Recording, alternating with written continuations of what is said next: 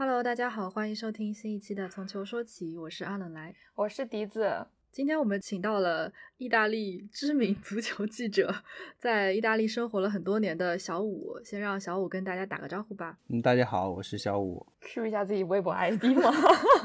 啊，微博是小五在米兰，然后目前也是在嗯其他平台，包括腾讯啊、呃体坛周报，可能写一些稿子。嗯，熟悉意大利足球的。朋友应该都对小五非常熟悉，对，都很了解他，因为他在微博上也挺活跃的。是的，说不定大家都骂过。对对，你这总结的比较好。我我之前听到一个那个一个说法嘛，就说呃张路张指导，他说其实他自己做解说嘛，就不应该保持呃应该要保持中立的，就不应该对某支球队嗯过于喜爱或者是过于的。不喜欢那种感觉，然后但是其他球迷就一直给他安帽子，就是米兰球迷认为他是米兰球迷，然后尤文球迷认为他是尤文球迷。我说我跟张张指导有点像，只不过是米兰球迷。觉得我是国米球迷，国米球迷觉得我是尤文球迷，尤文球迷觉得我是米兰球迷。所以你到底是哪一队球迷吗？意大利球迷呗。我以为你说你现在已经是蒙扎粉了。选一个就是没有球迷支持的，对啊，然后但是有有又有一点历史渊源的，就蒙扎挺合适的。那不勒斯吧。算那不勒斯球迷，跟你一样。我求求你了，今天今天无条件支持那不勒斯。我们请小五来呢，其实就想给我们意大利攒个人品，然后让我们来哎指出意大利还有哪些不足，然后来唱衰一下意大利的前景，这就是今天的主要目的。好低调哦。我觉得你这，你找我的话，你现在低调给意大利攒人品，可能难度有点大了。那欧洲杯之前是可以的，现在你小组赛已经三连胜，然后进七球一球不失，然后还追平了，嗯，传奇教练波佐的这个连续三十场不败记录。现在你这个再再说低调，就有点晚了，因为好多球迷都已经把意大利当成欧洲杯夺冠热门了。我觉得，嗯，这个势头还是不错的，但是就实力来讲，跟那些传统强队。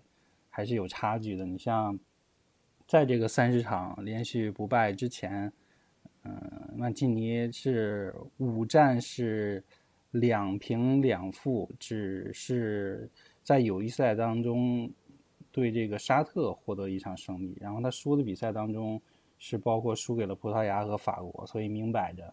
意大利对这两支球队可能踢起来就不好说了。是的，是的，是的。然后在意大利国内也是这样吗？意大利国内是，我觉得应该要感谢曼奇尼嘛。至少，二零一八年他接手的时候是在一个完全低谷的这么一个状态，大家已经失去信心了。而且他当时采用的这么一套技术性的打法，尤其是若尔尼奥和这个维拉蒂两个人搭档中场，所谓的双核，大家觉得很脆弱。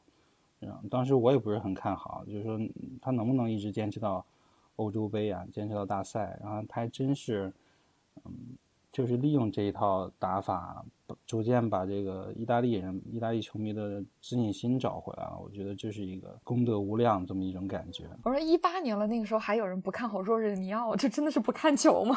他他也不是不看好若日尼奥这一个人，他就是你你就像以前至少都有一个。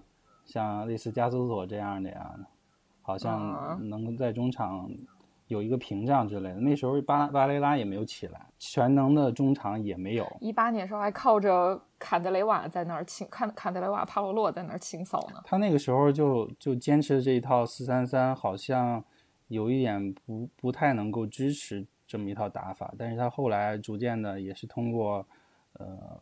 大范围的海选呀，选选择这些球员是出来的这么几个，嗯，包括巴雷拉呀、洛卡特利啊这些，嗯，让他的这个打法更加成熟吧。这是意大利幺零幺最后选出了出道的二十二位。对，有一点这种感觉。他一共是选择了三年接近四十人这么一个名单，三十九人还好像是，是包括最后时刻入选这个拉斯帕多里。大家可能都不是特别熟悉嘛，嗯，是是是这么一个情况。你像另外一个对意大利不利的点，大家都说那个小组赛是科科巴勒曼出现的小意大利，可能更加害怕一点，对这种非常强势的意大利反而不是特别看好，因为对真到了淘，汰赛可能是另外一回事儿了。嗯，对呀，意大利什么时候打过顺风球呀？现在都打的是顺风球，就就看到时候遇遇到逆逆境怎么办。就所以这个心态才不对了呀。下一轮应该是打乌克兰和奥地利的两支球队的，看看最终是碰谁。我还是希望打乌克兰吧，嗯，毕竟有舍甫琴科这层关系。有舍甫琴科就更知道怎么揍你是吗？老熟人更知根知底。不是，就是老熟人嘛，或者是这个最帅，嗯，欧洲杯哦最最帅教练练 PK 哦，那边有塔索蒂，我我宣布塔索蒂赢了。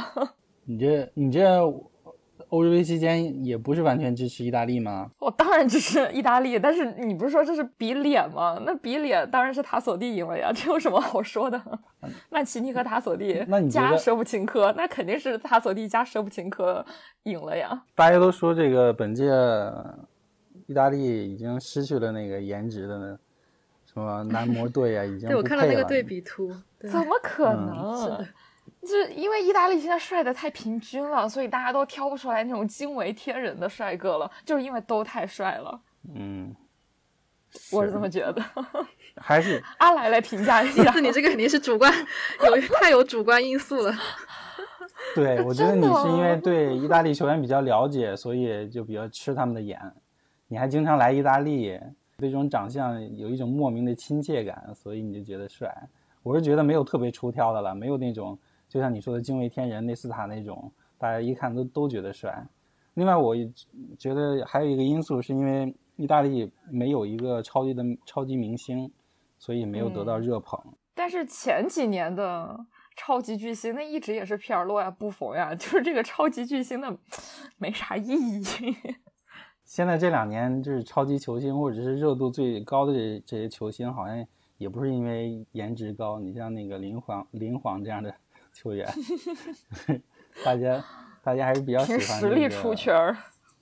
对，比较快乐足球这这一种。哎，要说快乐足球，意大利前锋还不够快乐吗？都是老式表演艺术家，好吗？还行吧，因莫比莱至少前两场打进两球，比那个莫拉塔还是要稍微靠谱一点。虽然说小组赛第二场也是浪费两个机会，不然帽子戏法了。对呀、仔仔给他喂的那么正的头球，居然 没顶正。然后因西涅也是不停的起脚啊，他在俱乐部也一直这样，就是因为球权全在他那儿，然后他就不停的起脚。哎，每次看他射门我都特别着急。是，而且另啊另外一个不利因素就是两人的心理素质不是不是特别好，对，大赛发挥直线下降，对，是一个通病。对，这可能就是他们离超级巨星的那最后一步，我真的一直是这么觉得。嗯，尤其是两个球员所在的俱乐部，上赛季都是遇到了这种毛病。拉齐奥，你别说了，他这个一直很低迷，然后那不勒斯是功亏一篑，差一步。那不勒斯功亏一篑得有七八年了，呃，得得有十年了，真的得有十年了，每个赛季都功亏一篑。就是呃前几年，呃米兰双雄不太行的时候，每个赛季都是尤文图斯夺冠了。难道真的是尤文图斯打得好吗？那真的就是 纳波利自己掉链子，疯狂掉链子。哎，是然后因西涅每一次就感觉他的心态真的是一直一直在崩溃，只要到稍微重要一点的比赛，他心态就崩了。嗯，其实上上赛季好一点，好像加苏索对他的调教有一些用处，就是说在大部分场次吧，他好像比之前更加成熟了一点，但是最后还是不行，就差一点。嗯，就最后一场比赛嘛，其实就是我觉得也就二十多分钟的事儿。对他就是撑不过去。那波利每一个赛季的重要比赛都是这样，而且你又很难说他是因为那一场比赛输了，因为之前无数场比赛都是应该拿下来稳赢的比赛，全部都拿不下来。我们我们要扯回意大利国家队。对，说说意大利吧，就说了那不勒斯，我觉得你你就一直说下去了。想问意大利国内，就是对这一支意大利球队的表现，也是同样感到惊艳吗？还是觉得啊，之前欧国联已经连胜那么久，呃，包括友谊赛已经连胜那么久，这种表现是应该的？嗯、我觉得普遍来讲是一个逐渐的过程，因为意大利球迷凡是看足球的啊，普遍素质比较高，然后知识储备量比较大，他每天也都看看那个体育报什么的，看看米兰体育报，所以曼奇尼这个变化他们是熟知的。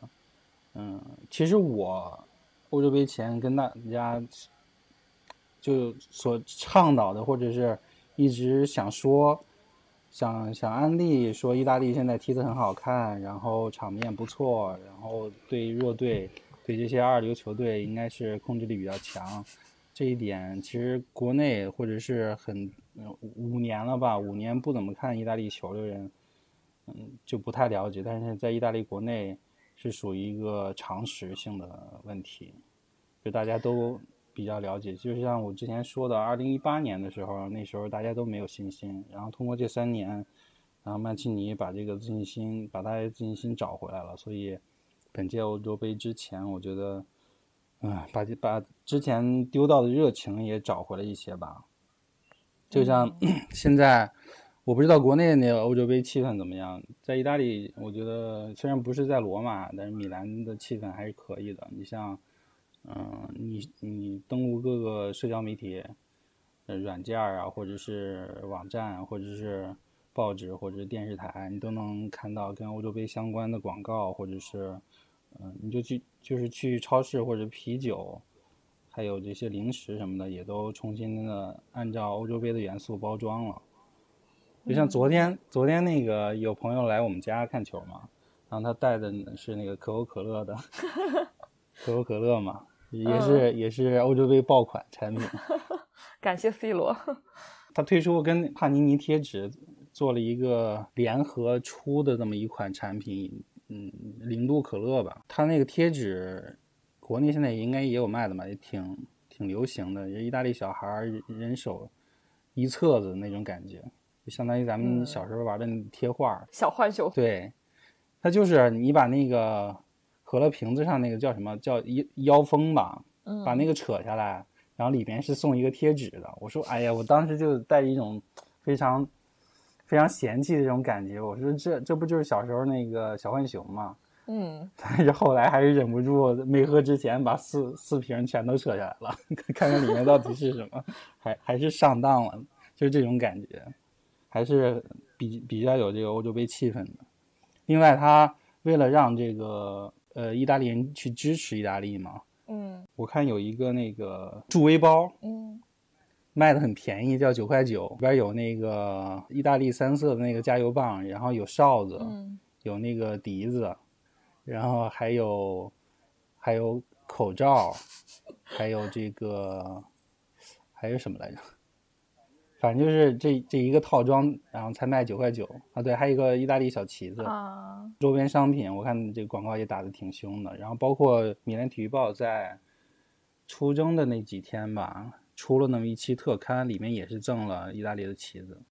啊，所以现在在意大利，在米兰街头挂挂意大利国旗啊，什么那些氛围还足吗？因为现在可能因为疫情，不能大家在户外聚众看球。现在可以了，就是在欧洲杯期间，正式的取消了宵禁了。之前一直实行宵禁，就是晚上十点或者十一点之后，大街上就不许有人在。这跟足球是完全冲突的嘛？因为比赛。在当地时间九点开赛，你比赛结束已经是快十一点了。然后这个宵禁一取消的话，对大家看球热情也是一种帮助吧。我看有的酒吧已经就推出了露天大家一起看球这个活动，也是最近几天才开始的。然后他们还做了那个意大利国家队成员的人形立牌，然后人形坐牌，他们第一排完全空出来，把那个。把伊莫比莱呀、伊西涅的那个人形坐牌都都戳在那儿，好像就是这些球员跟他们一起看球一样。哎，这个挺好的哎，就挺有看球氛围的。对，我觉得这个可以作为一个隔离措施，就是你隔几个座位放一个立牌，然后把人群分开，这个挺好的。因为意大利人，包括普通球迷嘛，就是一嗨起来就忘了这个隔离措施了，大家也不会保持一米距离，嗯，啤酒都泼起来了。嗯，对，或者拥，对，而且要喝酒又不好戴口罩，拥抱、亲吻什么都来了。嗯，我比较好奇的是，因为你在意大利也挺多年了嘛，也经历过几次欧洲杯，然后世界杯，这一届欧洲杯的气氛是不是真的相对来说会？不是，一定是一八年世界杯最 弱。那那这里，就像我刚才。一八年世界杯不在考虑范围内。说的嘛，还是受到了一些疫情的影响，然后但是把这个热情找回来了，就是相对上一届参加大赛都五年之前了，还是还是可以的吧。虽然说，嗯，在外面你亲身感受这个气氛可能感受不到，但是在比赛日的时候还是可以的。像早几年，像二零一二年那时候，多莫大广场。还会树立那个电子屏呢，一个大屏，然后让那几千人是上万人一块儿去那儿看球，那种气氛。尤其是有的时候那个欧洲杯还赶上下暴雨，那那气氛就更更足了。天哪，更足了！进球的时候或者是丢球的时候，大家一起欢呼那种感觉。但现在后来从。好像是二零一二年之后吧，就没有再举办这种活动了。哦，一六年也没有吗？好像是没有了。这个也跟赞助商有关系的，那个都是应该是赞助商赞助的，花了钱的。哦，此处应该 Q 一下，类似于什么海信爸爸这种。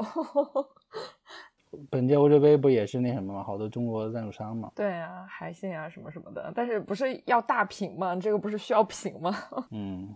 然后，哎，我刚才还说要问啥来着？纪录片儿。哦，对对对，嗯，包括这个意大利国家电视台，意大利国家电视台也是在本届欧洲杯，也是为了让更多的球迷回来看足球吧，也是推出了四集的纪录片，叫《蓝色的梦》，我觉得也挺切题的。嗯，就是，嗯，虽然说我们没有争冠的实力，但是，嗯，谁也不介意我们做一做这个蓝色的梦。憧憬一下这个蓝色的梦，没有争冠的实力。他的纪录片一开始的收视 流泪了。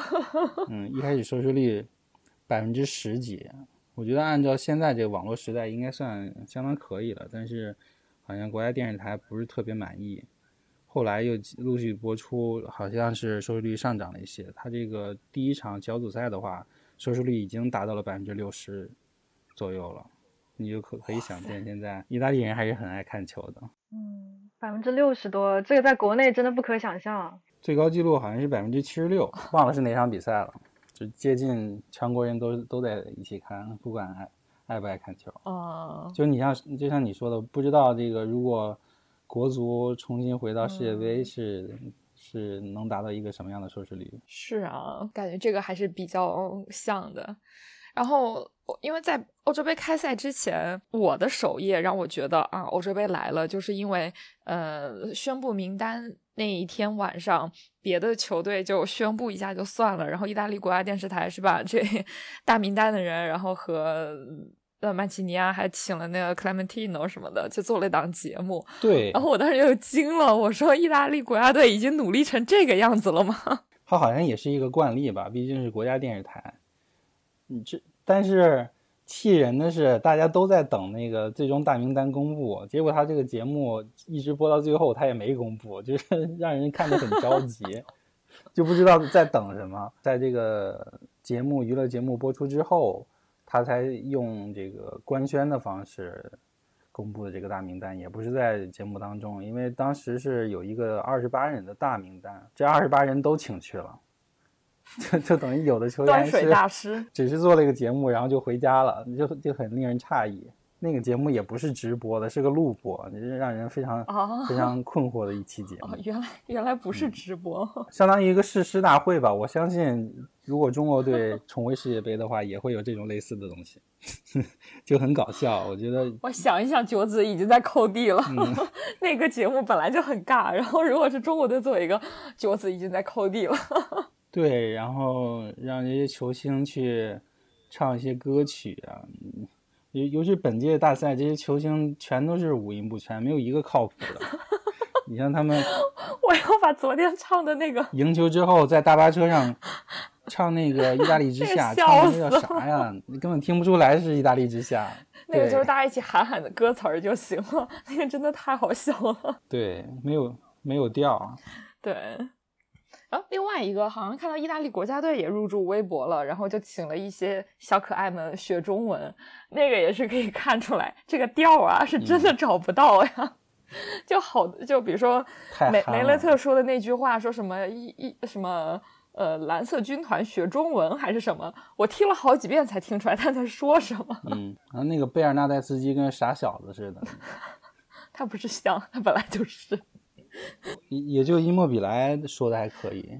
可能还有点语言天赋，对，其他的说的太吓人了。哎，我好想把这些都剪进来，放在这个下面来证明我没有在乱说，我不是我不是无脑黑，是因为他们真的说的太好笑了。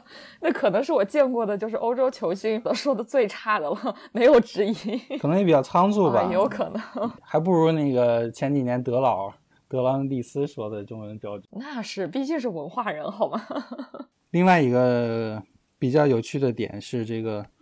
是这个曼奇尼，现在曼奇尼变成国民偶像了。哦，他练的，就是代表代表意大利人的这个传统吧。就是说，意大利人上了四十岁以后，是上了四上了岁数，四十五十之后还有这个健身的习惯。嗯，就以一种健康啊、阳光啊，然后嗯肌肉壮硕这么一种形象。对他的对他的身材体态还是保持的很好的，就还是非常看上去非常儒雅随和。他是没脱，他要 曼基尼脱的话是有至少有六六块腹肌的。对，而且毛发茂密，毛发茂密。这个是属于你的个人喜好了，别骂了。评价不是，他是他的意思是说没秃。对，头发多，头发多，不是指其他方面的毛。曼奇尼他这个欧洲杯期间可是接了不少广告。包括这个意大利邮政储蓄的，然后还有包括马尔凯大区他们家乡那个大区的广告，因为马尔凯大区并不是一个旅游性质的大区，所以他在欧洲杯期间打的那个广告还挺凶的，上了呃天空体育啊，上了 国家电视台，还有米兰体育报都打这个广告，就等于是以他个人的这个影响力去影响了。去去带动自己家乡当地的旅游产业，我觉得这一点还是可以间接说明，嗯，曼奇尼现在的这个人气。所以他现在是最新的意大利师奶杀手吗？可以算是吧，因为因为这里边还有一个小故事，就是，嗯，因为曼奇尼是在二零一五还是一六年跟原配夫人离婚了，嗯，然后二正好是在二零一八年就。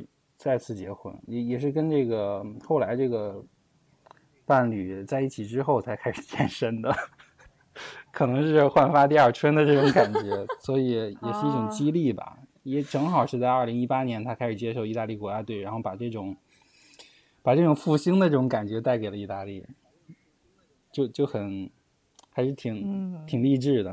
果然，教练要多健身，有理有据。教练健身了，球队才有信心。首先自己有信心。所以文图拉不行，是不应该再找老头子了。对。但但是我想，就你刚刚说这个什么意大利男人到四五十岁什么哦，我想说真的，意大利真的就是越陈越香，就是意大利是那种老腊肉型。对，真的太像了。就是意大利，无论从球员还是普通人，真的要上了三十岁才刚刚开始成熟。你看，像其他在，比如说在英超啊什么，三十岁绝对是老将。但是在意大利，真的你要说啊，这个球员三十岁了，我说啊，他的黄金期终于来了，就感觉都是这么评价的。包括这些球星退役之后，还是能保持身材嘛？绝大部分啊，当然个别的是的，还是差一些。你像皮尔洛、因扎吉他们，你在说加图索吗？加图索有的时候过于胖了，后来可能最近压力比较大，可能会瘦一点。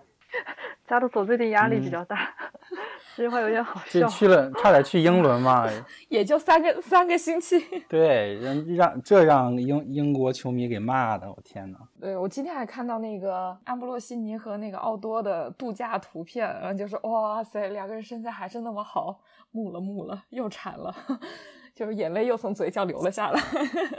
你去那个米兰的著名的那些公园，是有可能碰见安布罗西尼在那儿跑步。对他真的天天跑步。经常有朋友说在哪又碰见安布罗西尼了，或者是其他的球星在那儿跑步。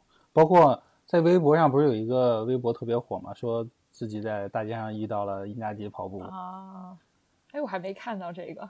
哎，炸鸡哥也是在路上跑步的。好像是去年的事儿吧。我想问，这是意大利国内最受欢迎的球员是哪些？是哪位啊？最受欢迎的，就是有有没有那种，比如说像，就类似于在英国这种大英帝星这种地位的 球员，以地灵皇 没有啊，我们都是平民球队，我们都是平民球队了，就是没有一种特别出挑的感觉。你像除了曼奇尼的话，其他球员也没有单独的广告。最大的明星是教练。哎，我记得一六年的时候，不是谜体还是裸体弄了一个投票，就说，呃，去问意大利的女性，你最想和哪位球员？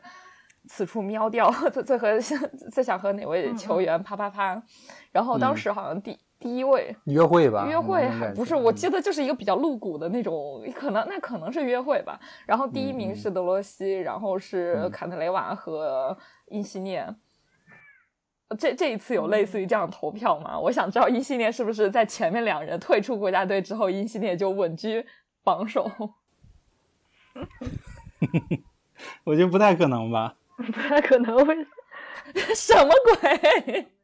意大利的审美我有时候比较怀疑，就是他们喜欢这种大胡子的，对啊，看起来比较 man 嘛。你像德罗西，可能刮刮了胡子，可能大家就不爱了。对呀，那个时候坎特雷瓦也是大胡子。现在应该也是，嗯，然后英系列也一直是。现在意大利，呃，中国球迷的审美跟意大利球迷的审美，我觉得完全相反，完全不一样。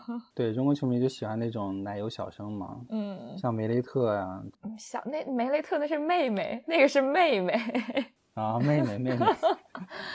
嗯，现在还有谁对那比较？然后哦，我觉得洛卡特利很好看呀。嗯，洛卡特利是不错。对啊，但是也也是那种。是中国那个帕莱格里尼也很好看啊，对。然后西里古是真的很好看，又腼腆，腼腆。西里古我欣赏不了。哦，你见你见过他真人吗？你见过他真人吗？就是应该肯定见过吧？见过。对啊，他真人不是超级帅吗？就见他真人第一眼我就已经被电晕了。我说这人也太好看了吧，就太迷人了那种。我。是吗？对呀，我觉得他长得不像意大利人，长得像法国人。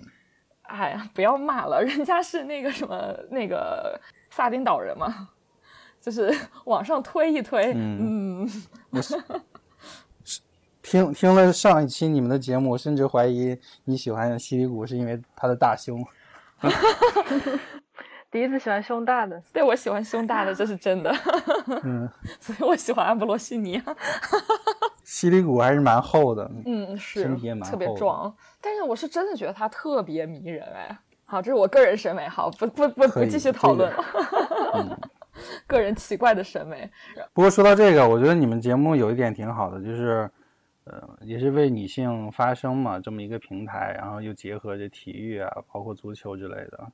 这个就意大利是个反面教材，因为意大利是一个物化女性非常严重的。嗯，这怎么说？你就像那个大众，从其实从八十年代开始就就流行电视台的那个女主持人都是那种前前凸后翘的，对，然后金发碧眼的，就特特别符合某些直男的。我一直都觉得，就是电视足球女主播这种东西，就是意大利人带起来的。嗯。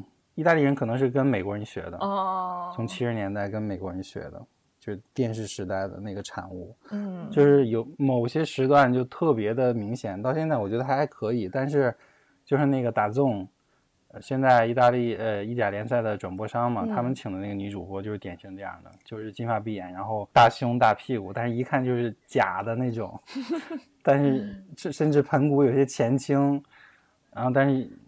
就意大利直男球迷就非常非常爱，非常喜欢这种。反而是现在，我觉得天空体育现在反而是会用一些更多一些知性的女主播。你就像莱昂纳多的老婆，嗯，她就长得非常甜美，然后也是那种知性姐姐的感觉。然后她在欧洲杯期间还有一点我觉得挺好的，每次意大利国家队的比赛。他会安排女足队员到演播室，和这些男嘉宾一起来讨论足球，每期都有，那很好哎，还是挺挺挺好看的，也是就是更多元化吧。是的，其实这个还蛮好的，因为毕竟是男足国家队在比赛，然后如果请一些女足国家队队员，其实按理来说他们其实应该是平等的，只不过他们更不被看见。对，而且他们有有更多角度吧。嗯。呃，意大意大利女足现在表现也不错，所以，嗯，也算是一个全面发展吧，也是对对女性足球的一种鼓励。是的，这这是 Sky 做的是吗？对，天空体育做的。哦，那挺好。他没有请那些什么那个所谓的那个大牌球星或者退役球星，嗯，去做这个东西，反而是邀请了这个女足队员，我觉得还挺有意义的。嗯，我觉得这一点还挺好，感觉各国都可以学。哎，我们昨天是不是聊到呃英国？ESPN 还是 Sky 是不是也请了那个切尔西女队的教练去做评论？其实感觉这都是差不多的逻辑。对，其实就是人工干预，相当于说是借用一些额外的力量，把女性推到台前来证明说女性其实有这个实力去做做好足球解说或者足球评论，而不是像以前就任由刻板印象继续的横行。嗯嗯，这也是一种趋势吧。是的，也是希望就是未来。是真正有这个实力，嗯，真正能看到，比如说特别会聊天，或者是特别有梗、特别会说话的这个女嘉宾，就当成这个固定嘉宾。是的，而不是只是大赛的时候出来这种感觉。对，而且相对来说，在意大利球场里面看到的女球迷还是蛮多的，我觉得比在国内对啊，我觉得比在国内看到的多多了，所以他们才是被忽视的更大的那个人群。嗯，在意大利还行吧。在意大利去球场体验看球，有一个福利就是意大利美女球迷特别多，也不一定是美女球迷了。我我我印象比较深的两个球迷是在博洛尼亚看球的时候，然后有一个老奶奶，她身上挂满了围巾，就是感觉是球队各个时代不同的围巾。然后当时我和朋友去，就说从那个奶奶身上仿佛看到了我未来的样子，以后我就要那样。对，国内可能比较少一点吧。对，就是那种奶奶感，她也是一个人的感觉，就挺好。我印象最深的是我我现场看了那个帕尔马破产之前最后一场球嘛，好悲壮啊！进去以后，我打算随便坐，嗯，然后我正坐着呢，过来一个老老奶奶，就拍了拍我肩膀，就拉着她的那个老头跟我说：“这是我们的位置，坐了五十年了，你不要坐在这儿。”就当当时感触很深，嗯，天哪，那那最后一场球，原来真的有这样的事情，就是因为因为最后一场球不仅是，嗯，你就看完这场球不是降入乙级，他是直接降入了，就是破产了嘛，这个球队不存在了，破产了，破产清算了，嗯，对你要是重新打回来的话，就得从最低级别开始踢嘛，嗯，还是不离不弃这种感觉，好像。好像踢甲级或者踢乙级、丙级对他们来说都是一样的，这种追随球队的感觉。对，你想做做了五十年帕尔马的那个塔尔那个哎，那是塔尔蒂尼是吗？对，塔尔蒂尼。他见证了球队那么多高光时刻，然后现在要看到他破产清算，哦，我好好难想象他们当时的心理是什么样子啊！好像也没有特别激动，或者是特别。特别，或者是上来张口就骂街那种，肯定就淡然的接受了，肯定是心酸。他肯定也是觉得，就算他破产清算了，嗯，我明年我还是会来塔尔迪尼看球。我估计他们还是这样认为的，嗯，对，就已经成为一种生活中的习惯了吧？是的。哎，我比较好奇，因为现在像国中国国内的话，就是很多年轻人就是因为。他们有更多娱乐方式去选择，比如说电竞啊，比如说小视频，然后分在足球的时间其实已经非常少了。我不知道意大利国内是怎么样的，就年轻人还是会，就是对于足球很很有很高的那种热情嘛？还是说他们也会去，可能因为各种娱乐方式而分散注意力？不会吧？这留学生到意大利最苦恼一件事就是没什么可玩的。那手机很好玩啊。如果按照现在的人说的话，足球是。生活当中的一部分吧，对于意大利人来说，年轻人可能通过手机来获取足球资讯，而且意大利球迷不不仅是了解本队自己支持的主队的信息，他他会了解所有的对手的信息，他都门儿清，这种感觉，而且不分年龄，不分不分这个性别的，嗯，你像年纪长一点的，他会每天上午他会去酒吧。其实咱们叫餐吧了，没有我说暴露出来，那意大利人不上班。去喝一杯咖啡，嗯，吃吃一些那个牛角包，然后就旁边放着一本，嗯，《米兰体育报》，他就会通过这段时间去了解一下足球资讯，所以普遍来讲，他们那个素质都是很高的。然后就是平常生活中他们会约球嘛，约球是他们特别喜欢的一个运动。是约着踢球吗？对，踢球，在米兰遍布，还有一个 app 嘛，他们叫 calcetto，就是大概是十人一场那种那种场地，在遍布整个意大利嘛。他们有一个 app，就可以在那上面去预约，就还蛮方便的，可以选择场地和时间。现在基本上两个小时的两个小时的场地要多少钱？啊，我已经好久不踢了。平均到每个人的话，也就十块钱吧，那还嗯十欧不贵。因为我前几年看过一个调查，好像就是调查米兰，就是对比了过去三十年意甲的球票和电影票他们的增长幅度，然后就发现过去的人只是会用比电影票多几块钱的方式可以去看一场足球比赛，但是现在。足球票已经比比电影票贵了很多倍，所以近几年意甲年轻人中订阅足球季票的人人数在下降，但是反而订更贵的，比如说斯卡拉歌剧院的季票的人在上涨。然后他们就说，意大利年轻人其实也是越来越远离球场了，但是他们的点是说是因为球票太贵了。但是我们也知道，意大利意甲的球票真的已经是欧洲最便宜的球票了，和英超那种。一场比赛动辄上百磅的球票来说，真的已经非常便宜了。但是意大利人还是会觉得，是不是因为球票太贵了，拒绝了一些呃年轻的球迷？他的球票还行吧，就他重点是便宜的很便宜，他贵的还是很贵的。你像尤文图斯球票最贵，然后小球队都还蛮便宜的。米兰和国米的球是分场次的。它是分场次的，你如果是米米兰德比的话，那最它有几几档？对，最便宜的票也也是会比较贵一点。然后小球队现在也会那个投机的，你这米 C 罗加盟两个赛季了，每次对 C 罗的对尤文图斯的球票，应该的嘛？对，然后也是被本队球迷抗议了。我记得当时大家都想看嘛。对啊，我记得当时呃，那波利的比赛球票大概就是会分 A 类球队和 B 类球队。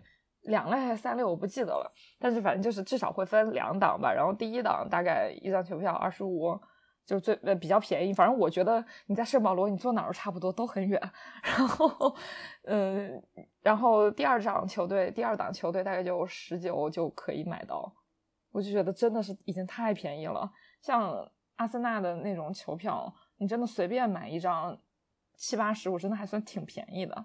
你你不能用那个圣保罗球场跟阿森纳比，别骂了。那不勒斯，那那不勒斯，那不勒斯的披萨还三块八一个呢。对啊，五块吃饱的地方。十欧一个。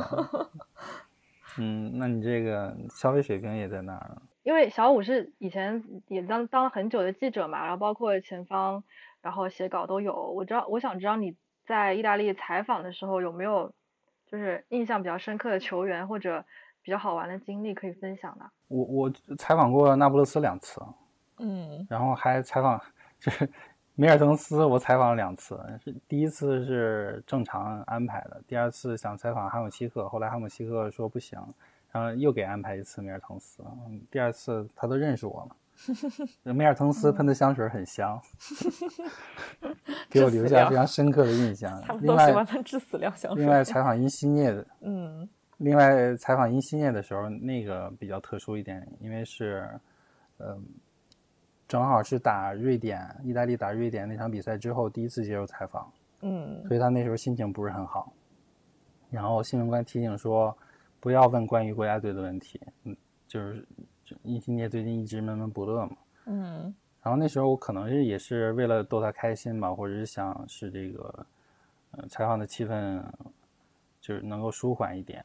嗯，然后就是说我会说一些那不勒斯方言的，然后我说朋友教给我的，正正好那天有一点下毛毛雨，嗯，我就说那个用那不勒斯方言说 “shiki ski” 啊，就类类似就相当于中中文里毛毛雨的那个意思，嗯，然后殷心姐就笑了，嗯，然后还纠正我的那个说法，结果新新闻官就立刻把这段录下来了，然后。然后传传给所有工作人员看，他说那个，嗯，这是殷西涅最近仅有的这个开怀笑的这么一个瞬间吧，那时候留的印象还蛮深刻的。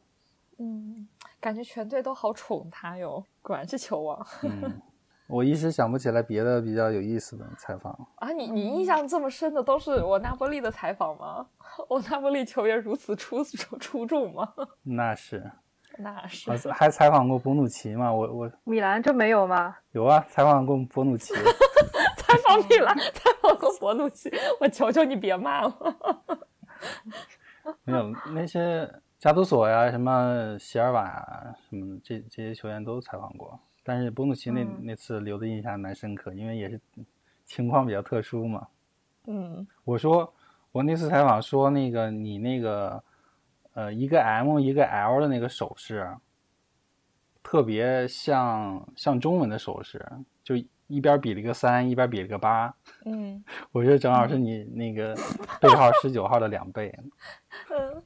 好冷的笑话，什么东西？他说啊，我记住你了。也是挺挺特殊的这么一种解读，不是比一个三一个八，嗯，朋友们在我们的阿飞爱发电平台有一个你是冠，呃，不对，那个什么，哎，那那个岛叫啥来着？反正有个八百八十八元的发电岛，你可以让我 你是冠军，呃，你是冠军，我我可没有，我可没有那个意思啊，呃，对，那个叫有生之年发电，我我如果你给我们发电八百八十八元，可以让我激情歌颂尤文图斯，可以让让来总激情称赞称赞巴西。英格兰或者德国，请大家关注一下。好了，关于这个手势的解读，我们就到这里。有呀，有人买过啊，有个米兰球迷啊。真的假的？真的。然后有个米兰球迷。那天我们就把，对，我们就把我们的那个听友群的群名改成了 AC 米兰是冠军。对。可以，嗯，然后他的要求就是说不要称赞尤文图斯，然后我们就激情歌颂了一番 AC 米兰，我们预祝尤 AC 米兰重返巅峰。真的，然后就刚好请一个尤文图斯球迷来来赞助你们，这样你们就很夸尤文图斯。呃，希望您给我们介绍一下可以给我们发电八百八十八元的尤文图斯球迷，我愿意为了这。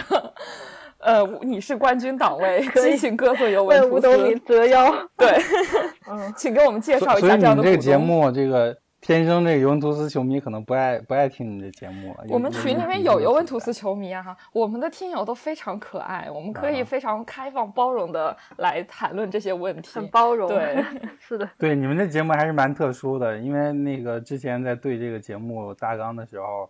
我还准备了一些，准备了很多什么关于球员特点或者是球队打法这些资料什么的。然后，我们从来不聊的，我们从来不聊，我们不聊比赛本身，对，还蛮特殊的。对对，因为比赛本身有你们这些专业的老师聊了吗，我们就聊聊边角余料就好了。对，而且比赛本身太有时效性了，我们的节目就是。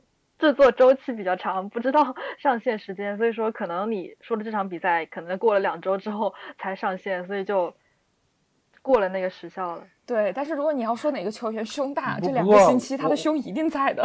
所以，哎，说实在的，尤文图斯的德里赫特胸很大，哎。而且身材跟巴巴尔扎利很像，地方也像。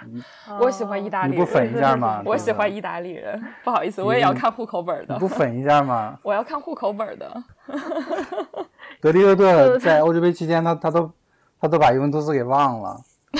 他在那个阿姆斯特丹，在自己的球场，他说他说我们阿雅阿阿贾克斯人。对呀，就是我效力阿贾克斯，已经记者提醒，他想起来自己是尤文图斯球员。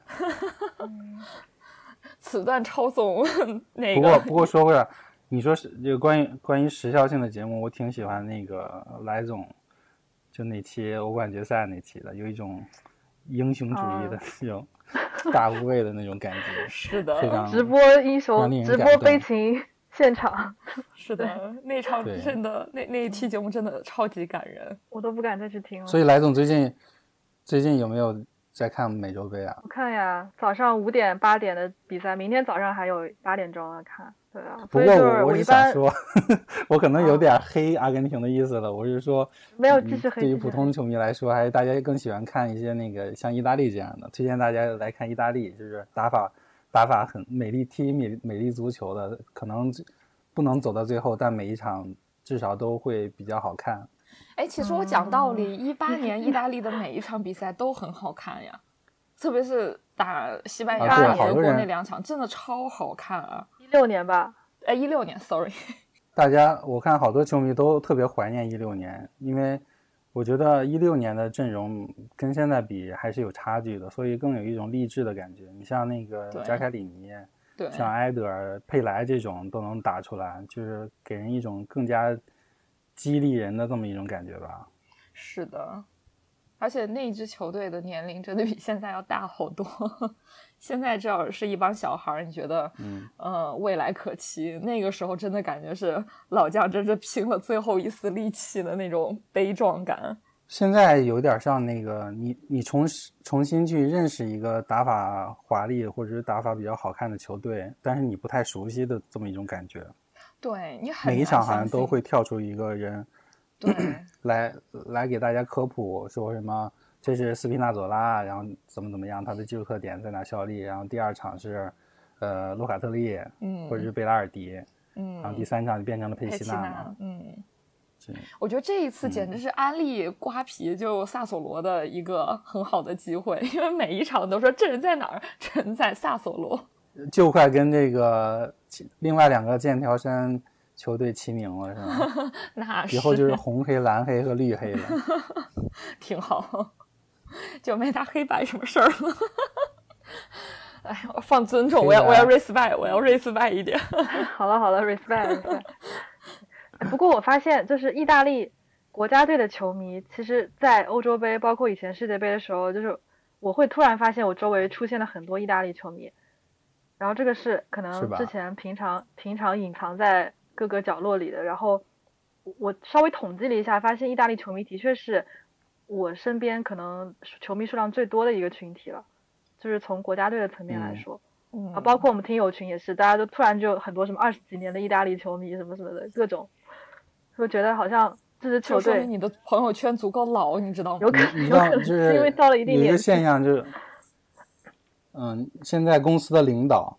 基本都是意大利球迷或者是米兰球迷之类的，所以你你不要轻易公开黑意大利和 AC 米兰，我跟你讲，说不定被你领导看见了，你就倒霉了。这就是底蕴，这就是 DNA。对对。但是我还是希望这个本届大赛能够让更多年轻球迷能够喜欢上意大利吧。对，意大利亮点还是蛮我相信也是曼奇尼的一个目的之一。对。而且就比如说像效力豪门的球队球呃球星也是有的呀，就比如说大巴黎的就有好几个，然后切尔西的也有俩，然后只要看了切尔西比赛都知道若日尼奥有多牛逼吧？是吗？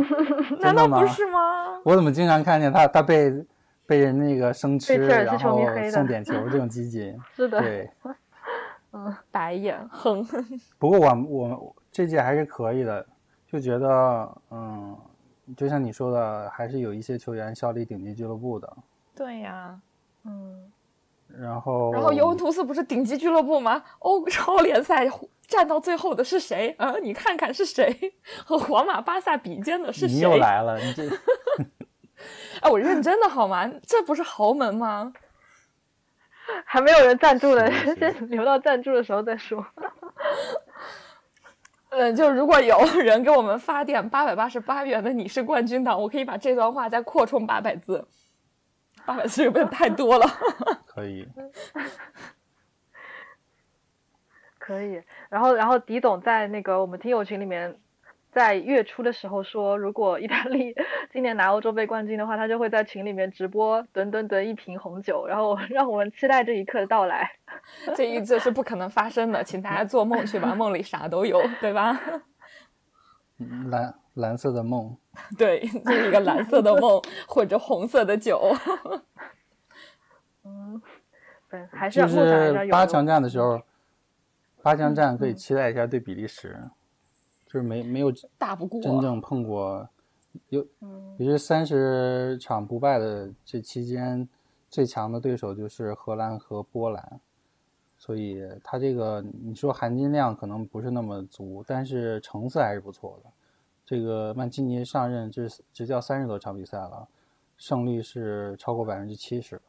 但比利时意大利肯定是打不过的。哎呀，这怎么可能打得过呢？想也知道。我觉得是两种风格吧，就是比利比利时他个人能力超强啊，你像嗯第二场打这个丹麦就是的时候，巨星球队啊，对那啊，德布劳内嗯上来以后，嗯咣咣两下解决问题了，对呀、你说这谁扛得住？括他咣咣两下解决问题，然后意大嗯利这边的就是十个球王一下心态全崩了，然后然后剩下就是血洗，好吗？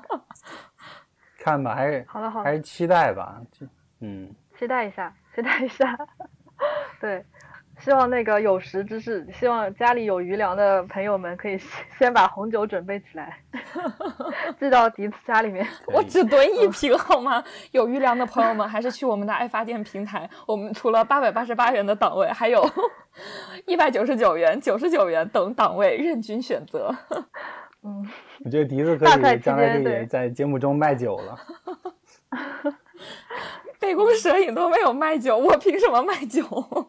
也快了，快了，可以的，哎，杯弓蛇影卖酒了，带的第一款哎算了，我把这句剪卖掉。酒了呀。对，卖酒了，卖酒了，我还买了。要要最后要喊一句吗？喊一句口号吗？德国是冠军，英格兰是冠军？英格兰是冠军，德国是冠军。英格兰是冠军，快乐足球统治足坛。嗯，如果明年世界杯的话，意大利对阿根廷，你们这节目怎么办？阿根廷是冠军，不录了。没有，我我直接认输啊！我直接认输，因为今天群里面有在说期待什么意大利大战阿根廷，然后期待什么莱莱总和笛子对战什么的，然后我说我直接说我认输我也。蛮期待的。我先认输好吗？我先给您跪下，砰砰磕三个广 响头先，先给您跪下，是我先先磕的我先，跪是我先磕的 这头是我先磕的。先进了世界杯再说吧，只能这么讲。对，真的，先进世界杯再说。哇，你们这个太低调了。哎，毕竟上一次 毕竟上一次是真的没有进，好吗？毕竟上一次在俄罗斯，嗯还是意大利球迷说这种话有底气一点。对呀、我我们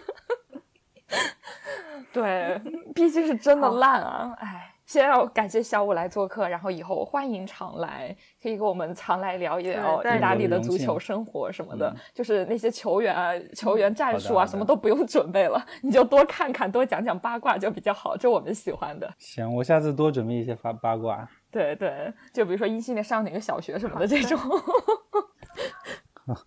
好的，那就感谢，嗯，我们下期节目再见，嗯拜拜。拜拜。拜拜。